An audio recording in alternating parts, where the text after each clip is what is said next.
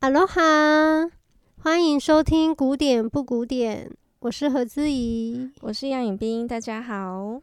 今天呢，我们要来介绍贝多芬的三十二首钢琴变奏曲。贝多芬，贝多芬，终于要讲贝多芬了。你小时候对贝多芬的印象是什么呢？这个问题问得很好。我小时候就觉得贝多芬很严肃。它旋律我每次都记不太起来。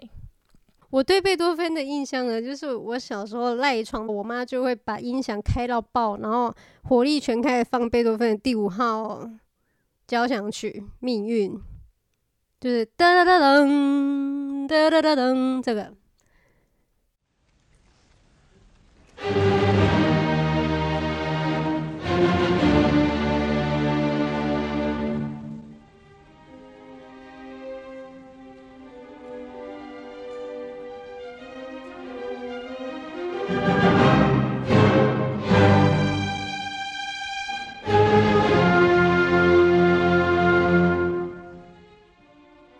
我小时候就觉得天哪，贝多芬真的好狂暴哦！也有可能是因为我后来才知道，原来狂暴的是你妈，不是贝多芬。对对对对对对，其实关贝多芬什么事？哎，我觉得贝多芬就是被很多人有错误的印象引导，以致我们都觉得他很难相处。小时候，嗯，但是他是难相处啦。不过他有其实很多温柔啊。对，好像大家过于强调他音乐巨人的地位，然后还有多暴躁，他爸是怎样酗酒打他的，对对对，好像都着重在这个部分。对，就是他是家暴儿啊，受虐儿什么什么之类的。对，以至于他最后情绪也是很不稳定。对，但是贝多芬有他独有的温柔。小时候只要如果学习的曲目里面有贝多芬，我每次都会假装忘记带那一本。跟老师说，那我可以先弹别手吗？但这个、是哦，这是一个错误的示范，请不要学我啊！我第一次听到这个故事，哎，我每次都不带贝多芬啊，为什么？就觉得啊，好硬哦。哦，嗯。我觉得贝多芬就有点像法律一样，你需要，因为我们两个现在都在念法律学分班。对，所以就是你需要有一点社会经历的时候，你才会更懂得他。你说的没有错，因为我长大之后就彻底的忏悔了，为我小时候的无知忏悔。那我从小就是蛮喜欢贝多芬的，可是我觉得我没有办法把它演奏的很好。嗯，我觉得适合我自己的个性的曲目是像莫扎特。嗯。就是这个好像不太用练，光用理解的，就你就觉得嗯，马上就懂。然后贝多芬有时候就是你理解了，可是你做不太到。对我来说，怎么样做不到呢？我常常会觉得贝多芬的音色呢，他的钢琴曲子的音色需要有一个瘦骨嶙峋的大手，就是他的他的音色应该是要一个瘦骨嶙峋的大手弹出来的。虽然雷卡斗是圆滑的意思，可是用了这双瘦骨嶙峋的大手弹出来，又会有一点凿刻，有一种骨感。我自己也常常想到凿刻，嗯，就是来形容贝多芬的音乐。这种绝对不是说人工的凿刻很刻意的样子，而是他用了很多力气，对，才能有一点点作为的凿刻。没错，没错。嗯我有时候就会觉得弹贝多芬很像在，就是刻一个雕像。嗯，反正我越有年纪，现在没什么年纪啦，但是比以前小时候有一点年纪之后呢，我就越来越喜欢贝多芬。虽然他那时候刚从完全君权神授以及信神的年代脱离出来。即将开始要走向以人为主的浪漫时代，浪漫主义。可是他的音乐有一种很强的神性。你知道听，听贝多芬的音乐不会是一个很舒服的享受，他常常不舒服。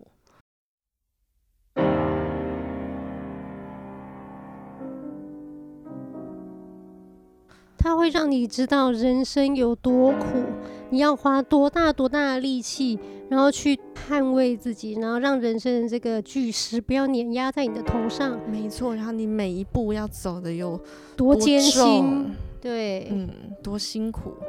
没错，没错，人生的重量全部压在你每一个脚步上。对，有时候你就推开这个石头，推一步，甚至它滚过来又滚九步，推一回来九，推一回来九，你就觉得啊，没完没了。你的人生是永远不会突破的，你要你要承受这个 burden，一直到永远的感觉。但是为什么我们要称赞贝多芬？其实没有我们想象的难相处呢？因为他的作品前面经历了很多苦难，但最后他都会让你知道这一切是值得的，是有是会得到一些什么的。最后生命总是会升华，那些痛苦会过去，美会留下。他会，他相信有天堂。对，这真的是因为很多人都会觉得说巴哈音乐比较神性，可是，在贝多芬的作品里面，其实我听到很大部分有些段落是他真的很信仰神的，嗯，他相信是有神的，然后他向神告解，或他相信他的音乐的力量，音乐在某方面就是神，是他的信仰，所以以致到他就算完全失去听力。然后活在一个比他认为比地狱还不如的世界里面的时候，他都还是愿意活下去，为了供奉他的音乐，写出他大脑里面听到的旋律。嗯，你们每次想到这件事情，虽然贝多芬耳聋这件事情听起来很八股，可是我每次只要想到这个，我都觉得太伟大了，真的太伟大。嗯，真的很可怜。对我来说，真正的巨人呢？就是愿意展现自己的脆弱，让大家看到你有多渺小的人。这就是贝多芬的音乐为什么那么伟大的其中一个原因。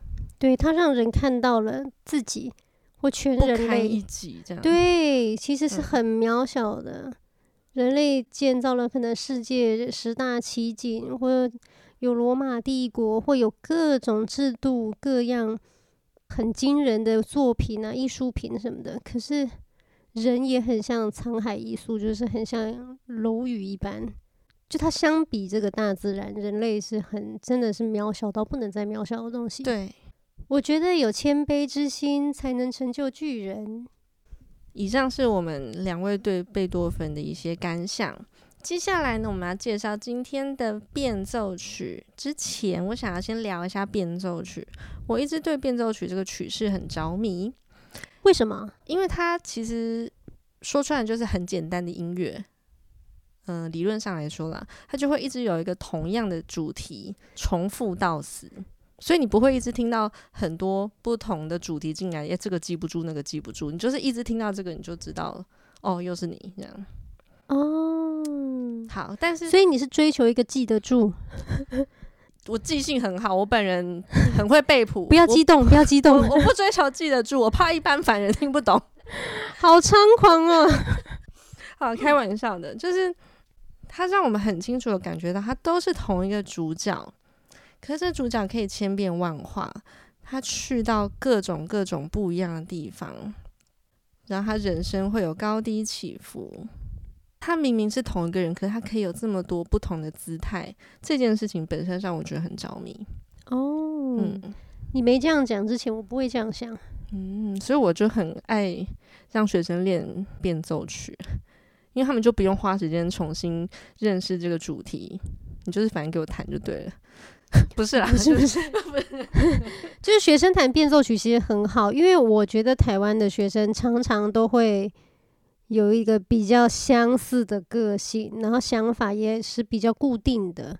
可是让他们弹变奏曲的时候，他就是有一点逼他们挖掘自己的内在，让他知道，就是说你其实可以有各种个性，然后你会在各种情境下，然后遇到各种压力，你要怎么样的处理？你要怎么面对你自己？我觉得这番话听完，所有的家长都应该让小孩去学音乐，而且学变奏曲。而且跟我们两个，我今天要介绍三十二首钢琴变奏曲，它是用 C 小调写成的。那么在贝多芬的音乐里面讲到 C 小调，就不可不知，这是一个最命运的调性，最表现命运忐忑不安的一个调性。它好像随时都在挣扎，他的不确定性很高。对，那就例如像刚刚提到的《命运交响曲》，它就是用 C 小调写成的；还有他的一个钢琴代表作《悲怆奏鸣曲》，也是用 C 小调写成的。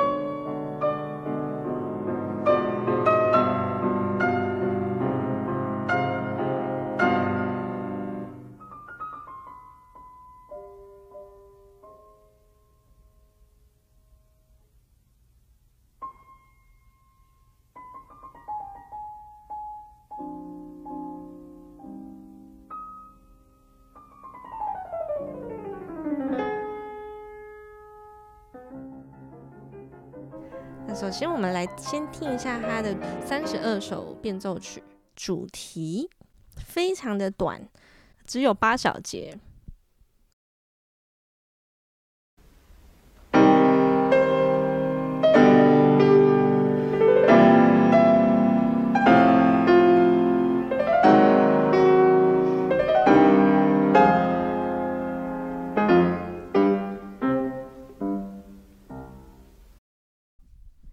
这个主题很像巴哈的《齐亚戈纳》夏康，对，因为他的确是用了夏康舞曲的曲式，嗯，就是他一直会有一个很固定的和声。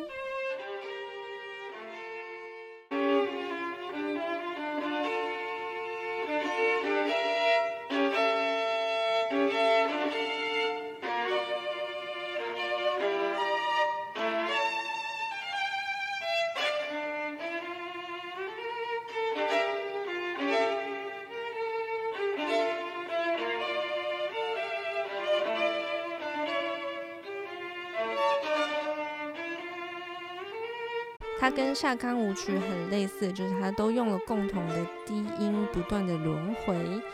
那再来呢，它的节奏也是，就是它会着重在第二拍，所以会有一种嗯，当滴点二三，二音二三一二三，它每次都会在第二拍加一个附点。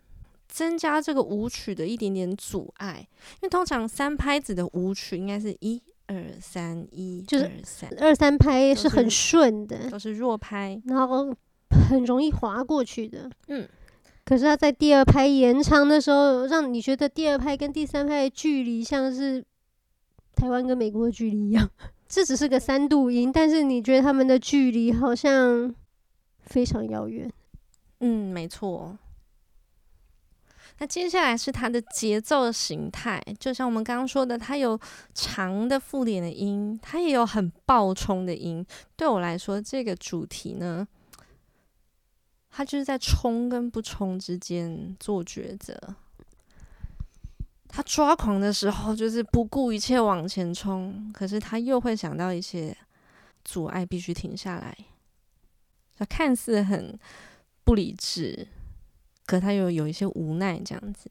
好，所以我们再放一次这个主题，你们可以听听看。听到长音的时候，表示他正在犹豫，驻足不前。到了上行音群的时候呢，是他比较激动，非常快速的音群，快到你有点听不清楚他在弹什么，代表他有点不顾一切的往前冲，就很像我们以前认识的那个怒发冲冠的贝多芬。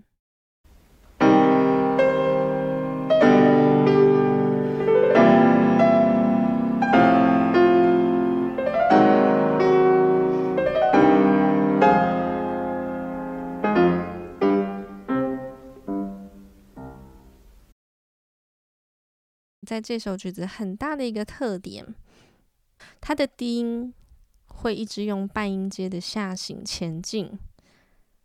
接下来的三十二首变奏呢，有时候你不会听到主题，可是你会听到这个低音。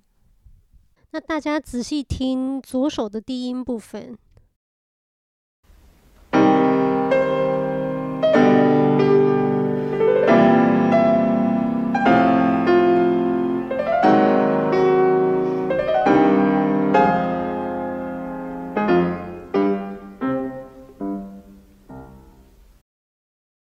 大家刚刚有听到左手的低音从哆西西拉拉嗦发，然后嗦哆啊，接下来是变奏的部分。首先呢，变奏一二三，它们中间是没有休息的，所以会一气呵成的弹完。它们构造可以说是非常简单，就都是十六分音符的一些爬音，对，还有连续音。那么变奏一二会有一点俏皮的左右手互换。变奏三的时候呢，两只手会互相开展，再往内交织，好像布下一个天罗地网的感觉。我们来听听看。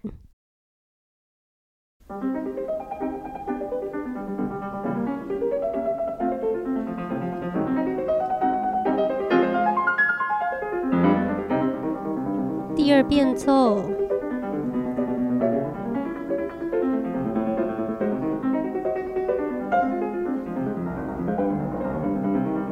第三变奏。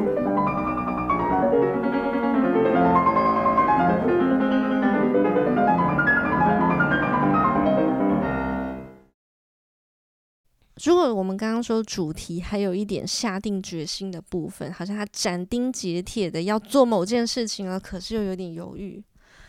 那么从变奏一到变奏三这之间呢，开始展现出他的仓皇，好像是一只很渺小的 小老鼠啊，到处流窜。对，他他的决心呢，他的自信呢，好像都没有了。嗯，就他被人生的压力逼着这样东奔西跑的感觉，而且是很急促的。啊，这里也容不下你，那里也不对。对，他想要去左手这里呢，休息一下。嗯，左手没有他的容身之处，马上叫他走。去了右手呢，右手也叫他走。到到了第三变奏，左右手就是互相碰撞，然后几乎是宾利要出车祸的感觉了。你就觉得不要讲出车祸就不吉利。啊，好好好。讲到车祸，就让我想到你们第三责任险买多少保额的呢？我们顺便复习一下我们的功课啦。很忙，没时间念书。对啊。那么接下来变奏四是一个独立的变奏曲，嗯，它会有三个声部，主要的声部跑到了中间，中声部常常就是一种，嗯，可以说不那么不像高音部那么显眼。充满旋律性，也不像低音部那么有支撑沉着。它常常就卡在中间，不上不下，是一个很比较少被注意到的声部。可是其实中间分子呢，是一个架构里面最稳的支撑。没错，没错。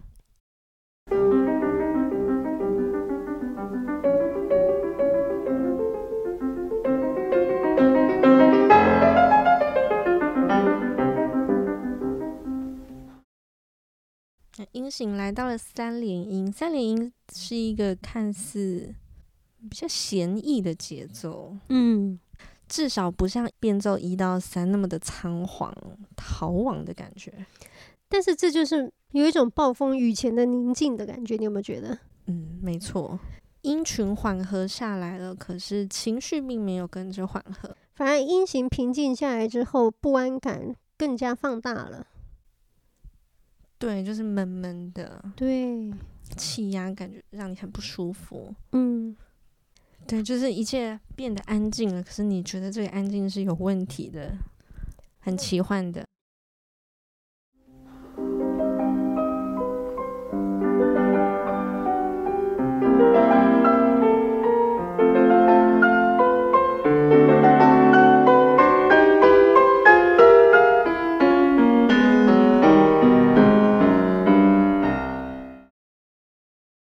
变奏五的后三小节呢，两只手几乎是纠缠在一起了，啊，层峦叠嶂。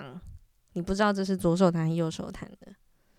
贝多芬用变奏四跟变奏五呢，来描述一个暴风雨前的一个宁静，充满压力的，就是内部是暗潮汹涌的。那到变奏六的时候呢，就是他即将要释放出一切了，台风来了。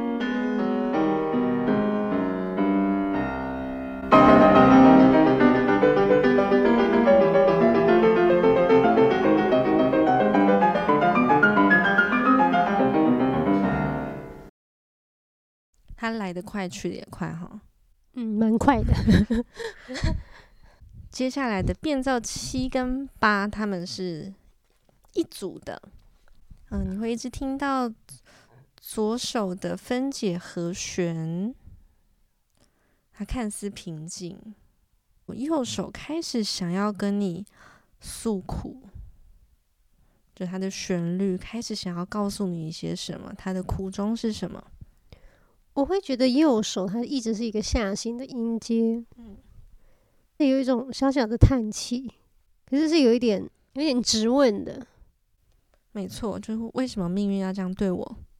对比主题的，我们刚刚说爆冲的那一串上行音群，他们都有一点点像是一个质问，可是质问的语气很不同。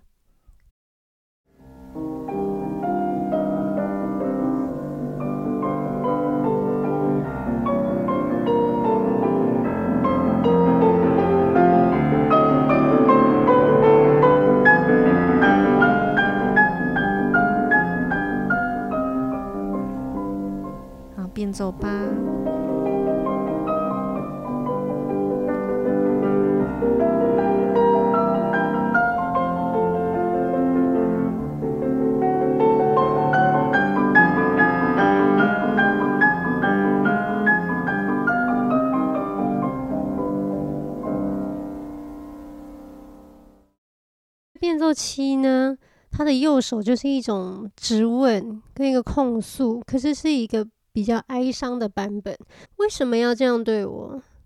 为什么是我？到底什么时候是个头？嗯，可不可以不要是我？好可怜哦。然后变奏八呢，就也是类似的这样质问，可是他的右手，他把那些旋律藏起来了，问的更隐晦。他甚至不好意思大声的质问命运说：“你为什么要这样对我？”他只是用更哀怨，就是我觉得他好累了，他不想再问了。嗯，他前面就已经发飙过，有时候你就是狂怒之后，你就会飞几遍。你就是狂怒之后就会有一点虚脱的感觉，就是没有力气问了。嗯，或是有时候你也很害怕这个答案，因为会不会你听到答案之后，其实你的命运就是对，就是这么可怜，就是那么惨的人生，就是这么衰衰到底呢？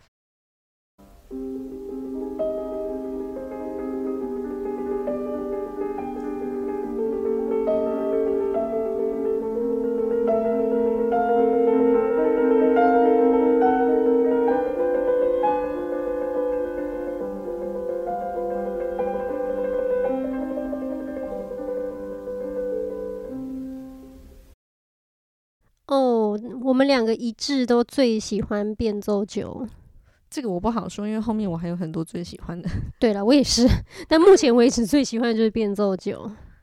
啊，他用了一个我很喜，我们很喜欢的节奏形态，就是二对三。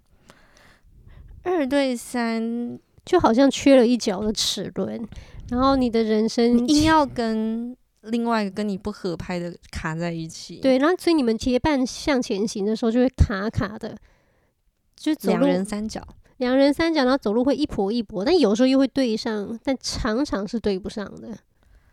嗯，这就有一点像是他在想要做一点协调，想要沟通，想要拉扯，他想要配合别人，可始终配合不上。